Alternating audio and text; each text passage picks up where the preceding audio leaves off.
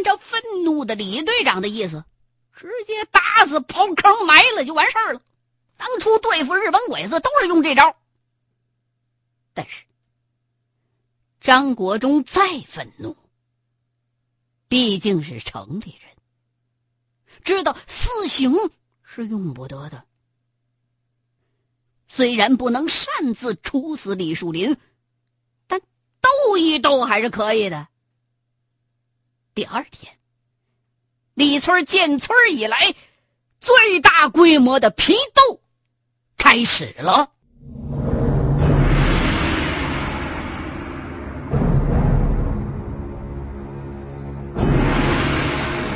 要说起批斗人，这张国忠可是宗师级别的。出于愤怒的驱使，城市里边那些就算武斗也已经被叫停了的阴损毒辣招数，这回通通的都被张国忠用上了。给李树林这个淫贼脖子上挂砖头，没有铁丝儿，就用细线绳没有砖头啊，就用石头。四十多斤的石头，用好几股细线绳挂在他脖子上。好几股线绳啊，已经深深的勒进他那脖子的肉褶里头了。然后还让这个采花的流氓跪脚铁，没有脚铁就用木头，让木匠刨的那带棱带角的木头方子，你得挂着四十多斤的石头跪，石头还不能挨地。否则的话，就是一顿鞭子。然后啊，就是游击。李队长亲自在前头敲锣，大儿子李富贵和张国忠以及一大帮就武斗手段问题踊跃献计献策的知青跟在后头。李富贵手里边拎着赶牲口的一鞭子，最多走三步就抽一鞭子。每鞭子抽下去，身上都是一圈的血印儿。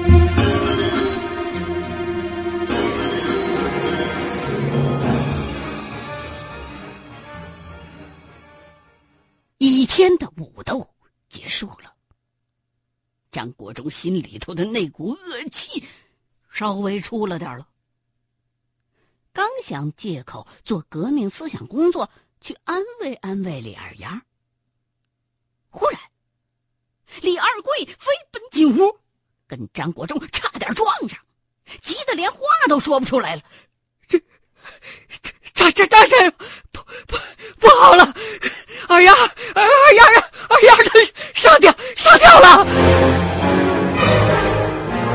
张国忠的腿肚子当场就朝前了，这可是初恋呐！操他妈了个叉的李树林，老子今天砍死你！张国忠一边带着半哭腔叫喊着，一边奔着厨房就去拿菜刀。说实话，这法律意识再强烈，这人心毕竟还是肉长的。这张国忠刚刚二十出头啊，也是个热血青年，受过多年革命教育。虽然昨天晚上他还觉得李树林应该被交给公安局，可是现在他已经完全丧失了理智了，一心只想拿刀剁了李树林。幸幸幸亏发发现的发现的早，已已经救过来了。上气儿不接下气儿的李二贵，这时候才磕磕巴巴的说出这句话的下半截儿来。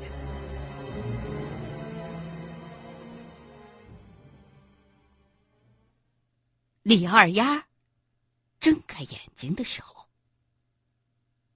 首先看到的，就是坐在旁边的张国忠。这女孩哇的一声。就一头扑倒进了张国忠的怀里，就哭开了，也不管李队长和马真人就在旁边瞅着呢。在思想相对保守的农村，大闺女要是碰上这种事儿，没有意外的话，是不容易往外嫁的了。即使能嫁出去，八成啊，也得找个歪瓜裂枣，而且还得面对村子里头的那些人，成天当面背后那些大半辈子的闲话。但是，在这个世界上，总是有例外的。李二丫的例外，就是张国忠。张国忠是受过革命教育的人，对这方面看的并不像农村人那么重。而且马真人私下里边也跟他讲过，出事的当天晚上啊，李二丫正在例假期，所以仅仅算是破身，并不会怀孕。张国忠也深深的知道，这个善良的农村姑娘这时候最需要的，就是自己。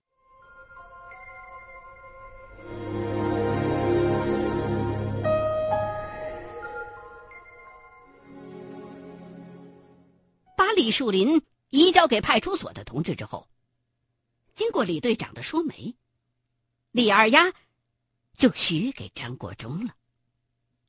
张国忠也挺美的，李二丫能干活，会做饭，长得还不错，是自己喜欢的那种类型，还图什么呀？马真人也亲自给张国忠挑选了个黄道吉日，就在两个礼拜之后。这娶媳妇儿家里边不通知那是不成的。李二丫一听说要去城里边见公公婆婆了，紧张的够呛，把压箱子底儿的最舍不得穿的衣服都穿上了。可是，在张国忠看来，这还是总体风格偏土。可是最惊愕的，还是要数张国忠的父母双亲。老两口下巴差点砸到脚面上。心想：这小王八羔子上回回家还跟个没事人似的，怎么才隔了一个月就领回来一个定了亲的媳妇来？这也忒快了吧！他们可不知道，这俩孩子两情相悦都快两年了。惊愕归惊愕，这高兴还是占了一大半的。家里边成分不是很好，没有党员，老爷子还是叛徒，儿子随便能找个对象就心满意足了。更何况眼前这大闺女个子又高，长得也不赖呀。张国忠的爹妈给了张国忠二百多块钱，让他结婚用。哎呦，这二百多里头，一块的、五块的都有。估计啊，这是家里头全部的家当了。把个张国忠给感动的，差点哭出来。家里头这么困难，还能给自个儿凑出二百多块钱来结婚来，可怜天下父母心呐！一开始啊。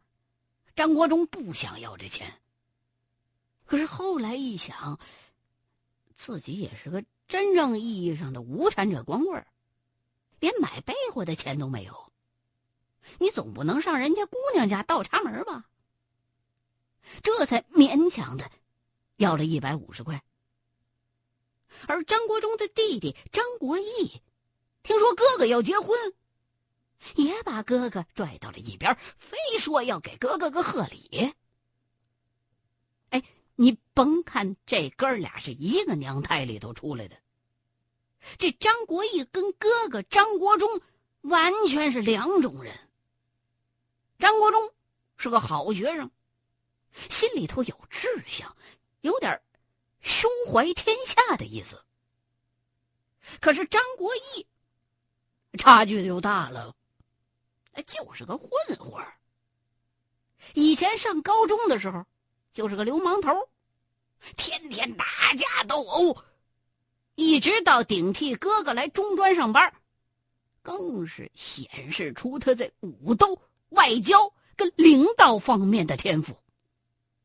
很快的，就成了革委会武斗力量的重要成员，并且以意想不到的速度，联络了其他好几个学校的红卫兵，组成了势不可挡的所谓联校革命纵队，并且掌握了这个跨校组织的大部分的调动权。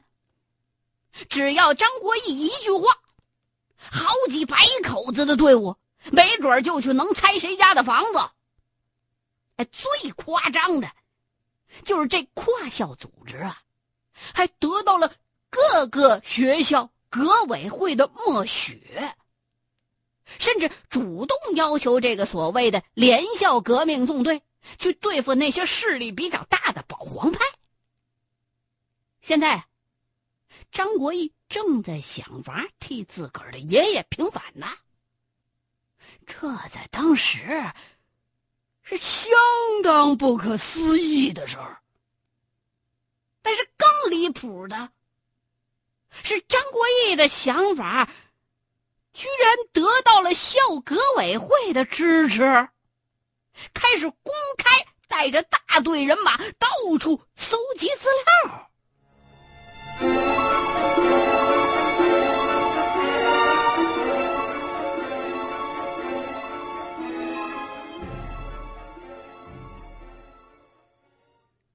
这天晚上，张国义就骑着自行车，带着哥哥来到了位于天津近郊的一个乱草堆。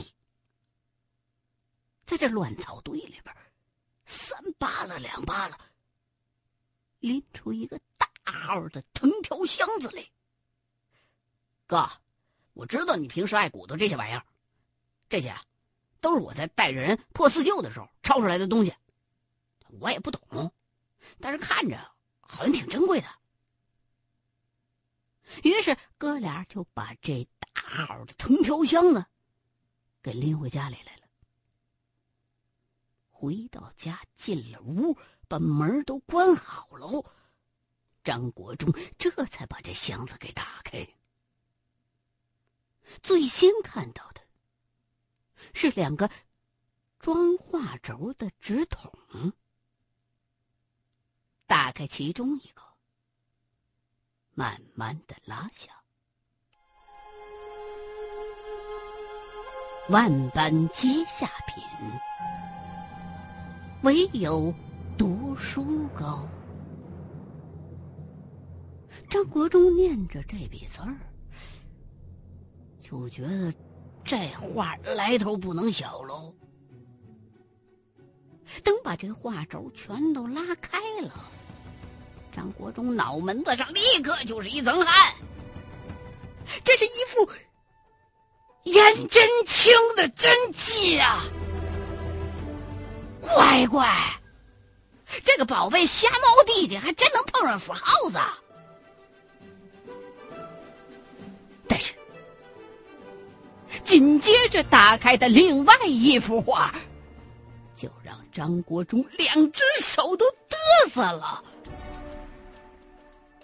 只见画上描绘的是一幅冬天的景色，雪白的画卷，点点寒梅，孤舟缩影。当画的落款露出来的时候，张国忠差点一屁股坐在地上。钱，我的娘啊！除了这两幅名画，另外还有一本古书，书名叫做《公明序》。张国忠一开始啊，只以为这是一本类似于《儒林外史》的古代小说。但是翻开一看，却又不是。原来，这是一部明朝万历年间，刑部尚书张国彦所著的，继续从大明开国到他所在的年代，所有四品以上的官员，因何被罢免、被流放，甚至砍头抄家的官场沉浮实录。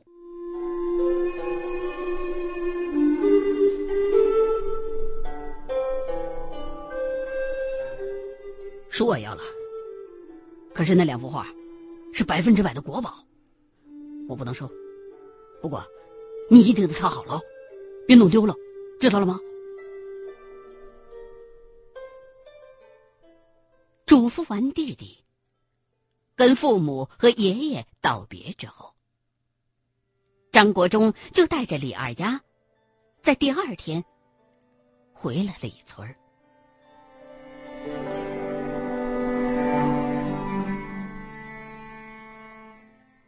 这时候已经是快入夏了。夏天对于马真人来说是一个折腾张国忠的好机会。这冬天不用下地呀，无非也就是站着马步，多背点柴火。可是夏天不一样，马真人不但把那二十多斤的沙袋重新绑在了张国忠的腿上。又开始隔三差五的赶他去坟圈子里头过夜了。现在离张国忠办喜事儿啊，还有一个礼拜。所以这几天张国忠天天掰着脚趾头盼结婚那日子。对于张国忠而言，以前睡坟地那是噩梦啊。一宿不敢合眼，第二天顶着俩大黑眼圈儿这时刻是心惊肉跳。可是现在啊，已经没什么感觉了。狐狸叫两声，看见点鬼火，就跟白天在田里边看见蛤蟆一样平常。不用在家里头背口诀，反倒更轻松。所以，张国忠是若无其事的找了一坟头上基本上都快平了的矮坟，半躺下，哼着小曲儿。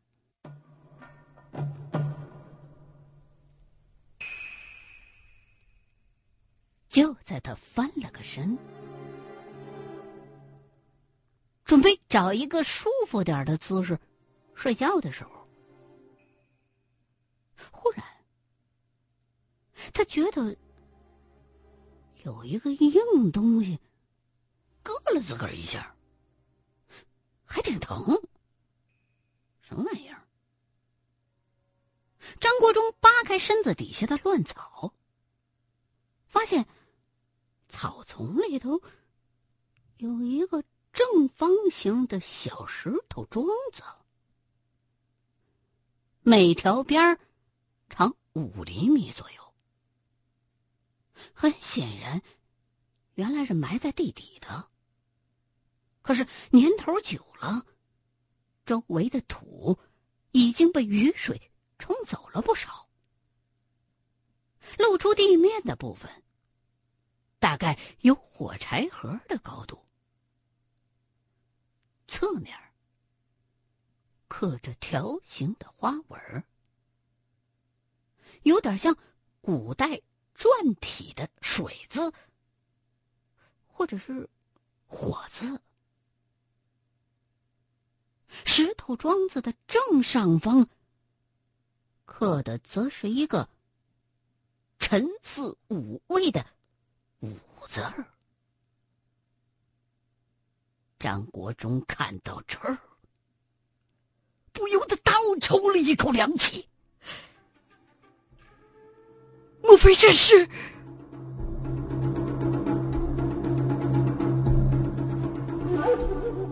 为了确定自己的想法，战国忠绕着这座坟的周围仔细的寻找着。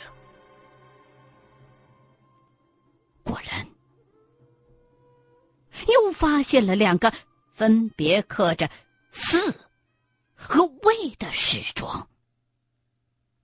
三根石桩以等边三角形的角度，将这座矮坟夹在了中间。顺着“魏”字庄向外直走三步，张国忠果然又找到了一个刻着“亥”字的石桩。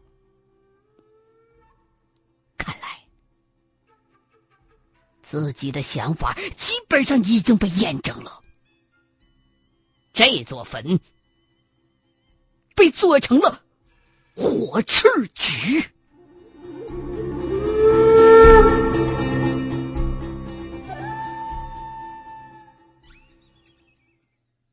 火赤局又称赤焰局，是一种极其狠毒的。木局，